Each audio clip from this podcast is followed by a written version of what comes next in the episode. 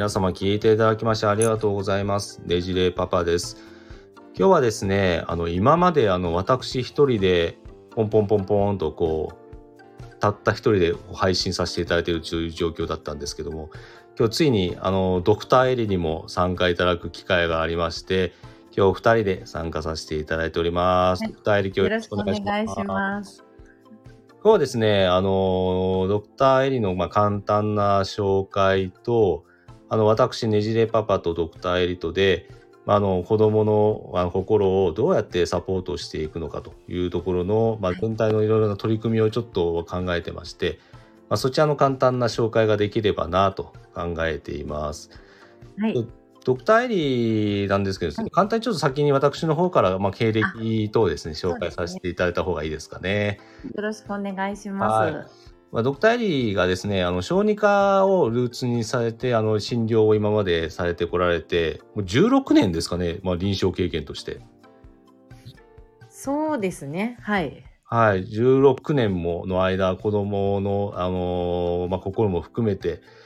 えーケアをなさってきた先生でいらっしゃいます。で、小児科を中心として愛媛大学をご卒業になって、で、福岡大学の方に入られて、まあ、そこで子供の心を、まあ、中心に、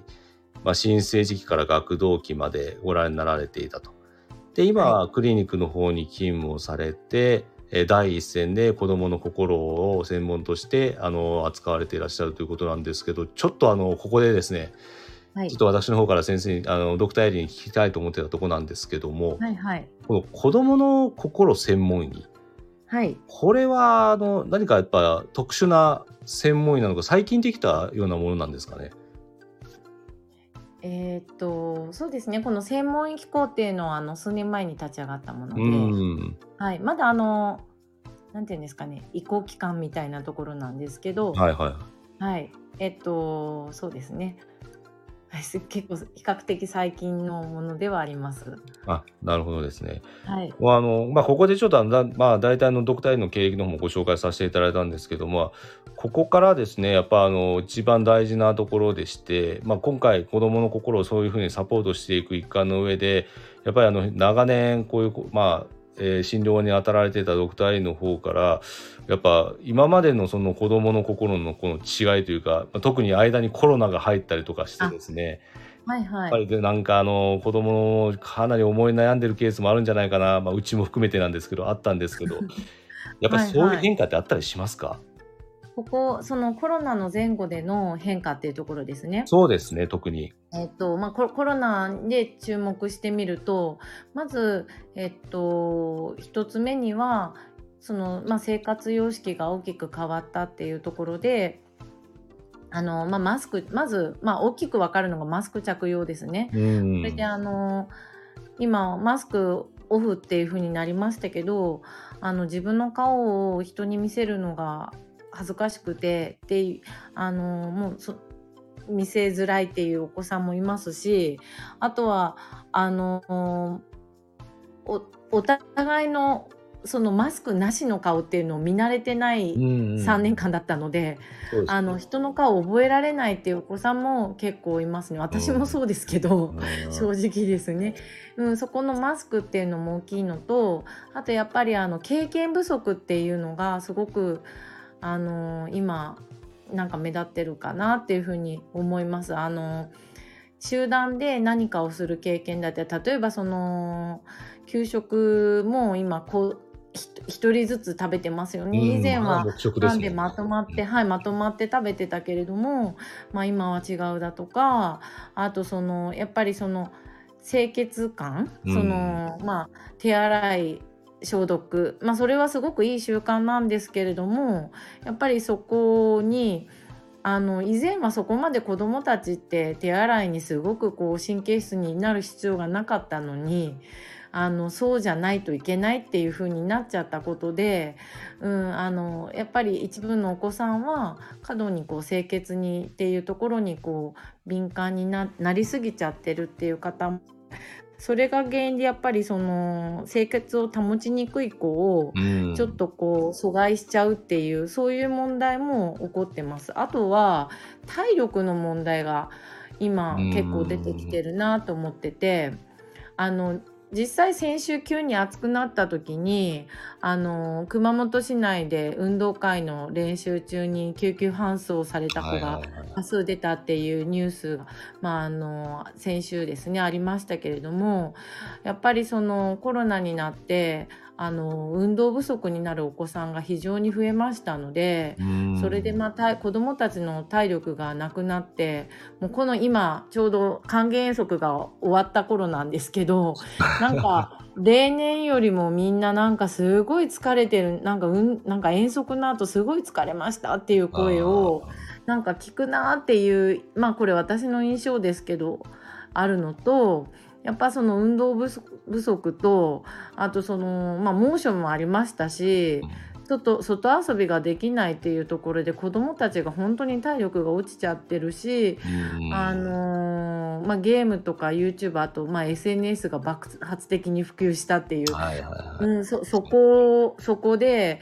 より一層なんか家にこもることが、まあ、増えたりあの睡眠時間が。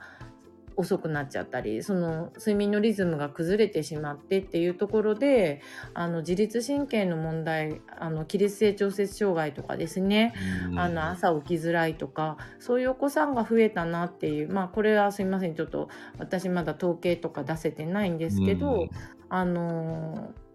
あの実感としてはすごくこの自律神経の問題っていうのはもうコロナ前特にもう10年前なんかに比べるとなんかすごく多くなったな当時もやっぱり普通にその起立性調整障害なんか疑って検査することは小児科の外来で普通にありましたけどなんか今はもっともっと多くなってるなっていう印象は受けてます。あとなるとやっぱもともとのその特性っていうのもあるかもしれないですけどやっぱ環境でかなりそうですね。変わっちゃってるっていうところもあるんですかね。そうですね。まあ親もね、あのー、なんか予想できないことが次々に起こって不安ねあの見通しが立たない状況っていうのあって親自身もやっぱ戸惑いが多かったそうですよね、はい、その中での育児っていうところであの子どもの心の変化っていうのはなんかこれから見えてくる部分がいろいろあるんじゃないかなと思います。特にあの幼稚園生の子とか年少からとかするとその今年小学校入学の子って年少から年長まで、あの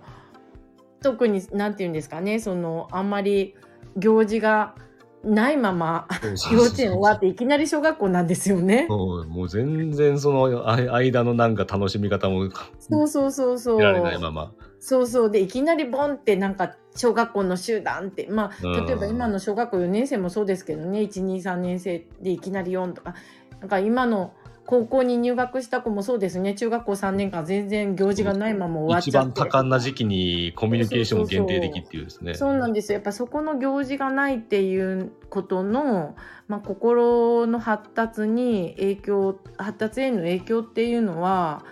あのまあ大きいかなっていうふうに思います。なるほどですね。やっぱこの特にあの前々から問題になってましたけれども、やっぱこういうコロナを挟んでみてっていうところでよりちょっと顕著になってきたところもまあ見えたりっていったところにはなるかと思うんですけど、はい、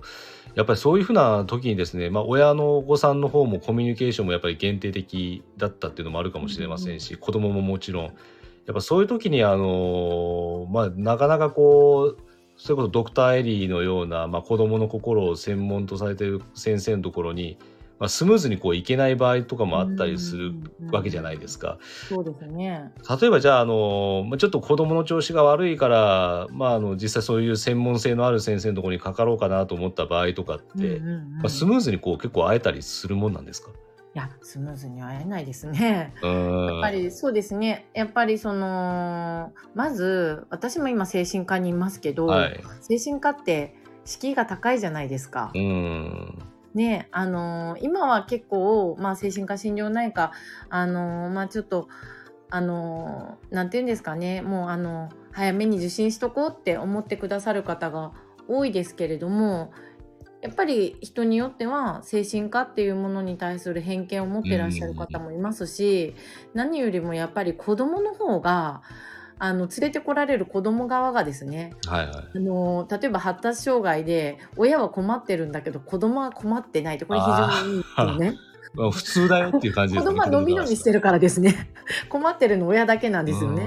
うん、で、その時に、じゃあ連れて行きますよってなった時に、なんか下手に連れて行かれて子供の方が、あなんか、え、ななんでこんなとこ来たの？みたいに思っちゃったりするわけですよね。ー なんでここにいるの？っていう。そうそうそう。だから、なんかそういう意味でも、例えば仮に、あのー精神科のその受診がスムーズにできたとしても、うん心の、心の距離といいますか、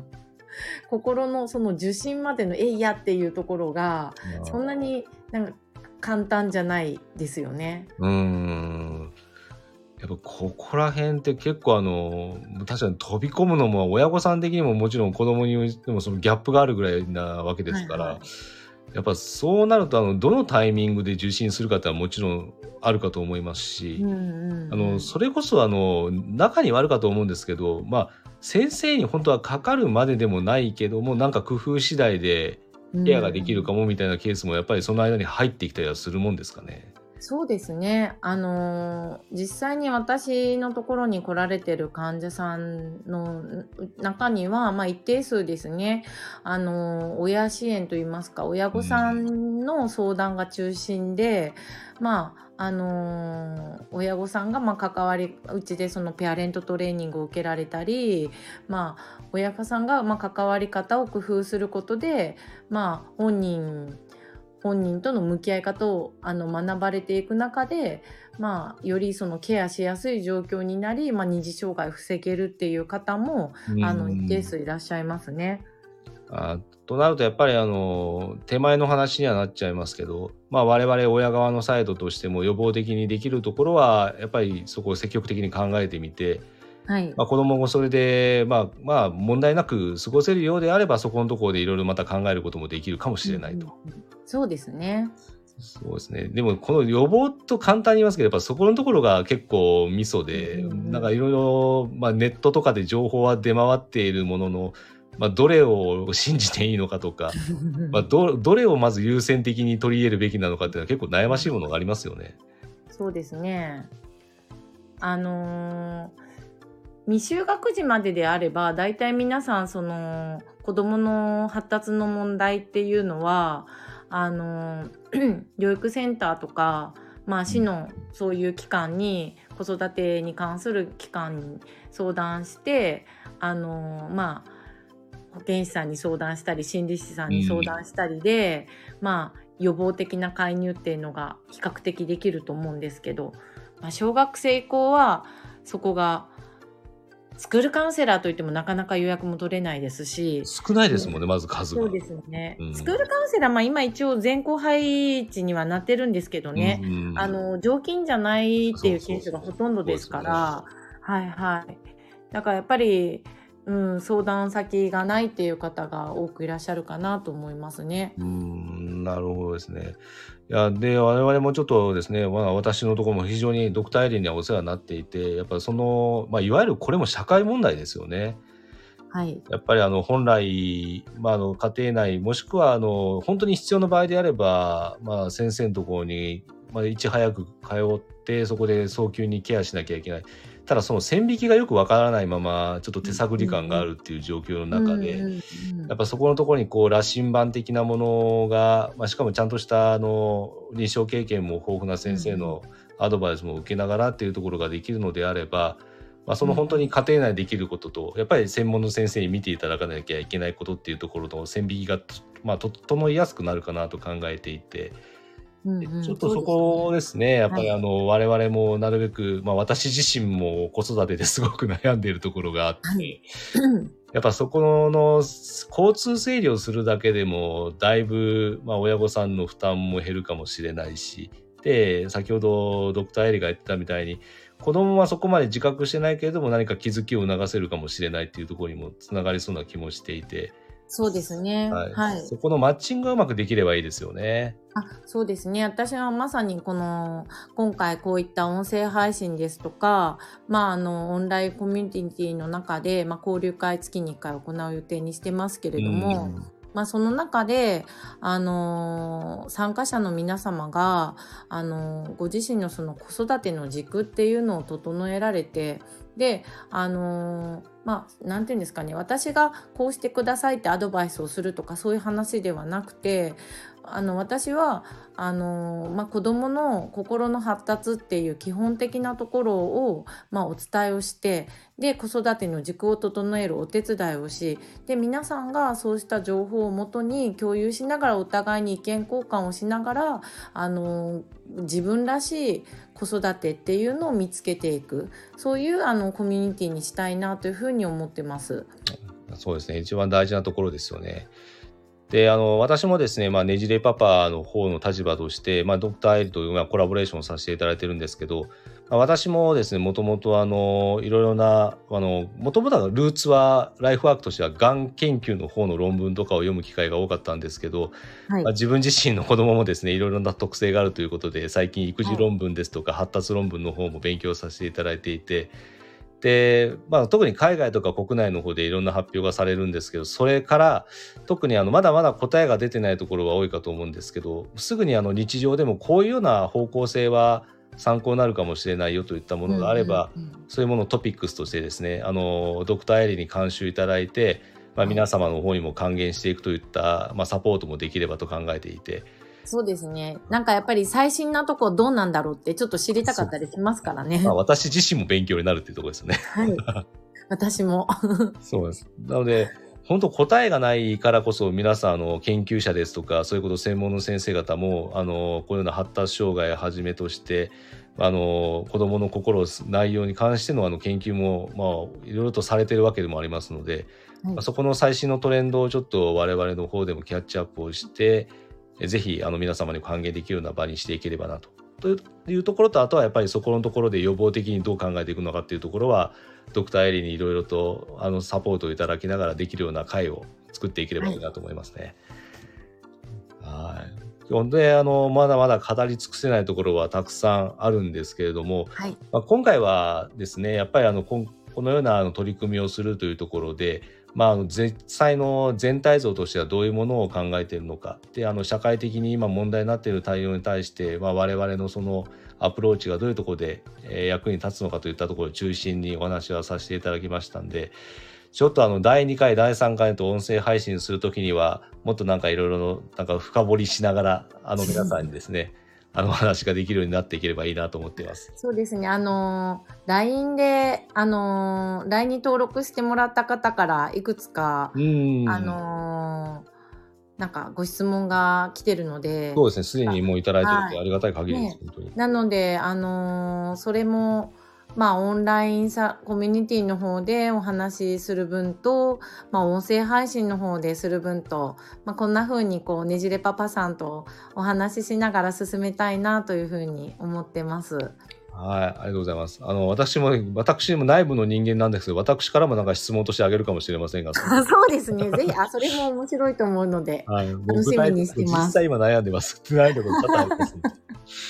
はいまあ悩むことはね、あの成長につながりますので、大いに悩んでください。私も一緒に悩みます。はい。ありがとうございます。で、あの、私自身もですね、思っていたところが、まあ、やっぱり子供自身は自然体でいたいというところもあるんですが、やっぱりこのような発達の特性があると、まあ、実際親御さんの立場からすると、なかなかそういう自然体で逆に入れなくなってしまうといったところが、うんうんまあ大きなギャップでもあるなと思っていたので、まあなるべくあの親も親も子もですね双方向自然体でいられるようなうんうんあの環境づくりといったところで我々もお手伝いができればと思っておりますので、まあ、ぜひあのそういうような、まあ、場がもうちょっとしたらですね形になって皆様にご提供できるタイミングになるかと思いますのではいその時にはぜひぜひあの皆様にもご参画をいただければと考えております。じゃあちょっと今回はですね、主にあの、まあ、簡単な事業の紹介と、まあ、ドクターエリについての、まあ、その、まあ、初心表明ですね、という感じでお話しいただきましたんで、また次回以降はテーマを決めて、まあいただいたテーマをベースにしてですね、いろいろとご回答ができればと思っておりますので、ぜひよろしくお願いします。よろしくお願いします。はい、今日はドクターエリありがとうございました。はい、ありがとうございましたそ。れでは失礼します。失礼します。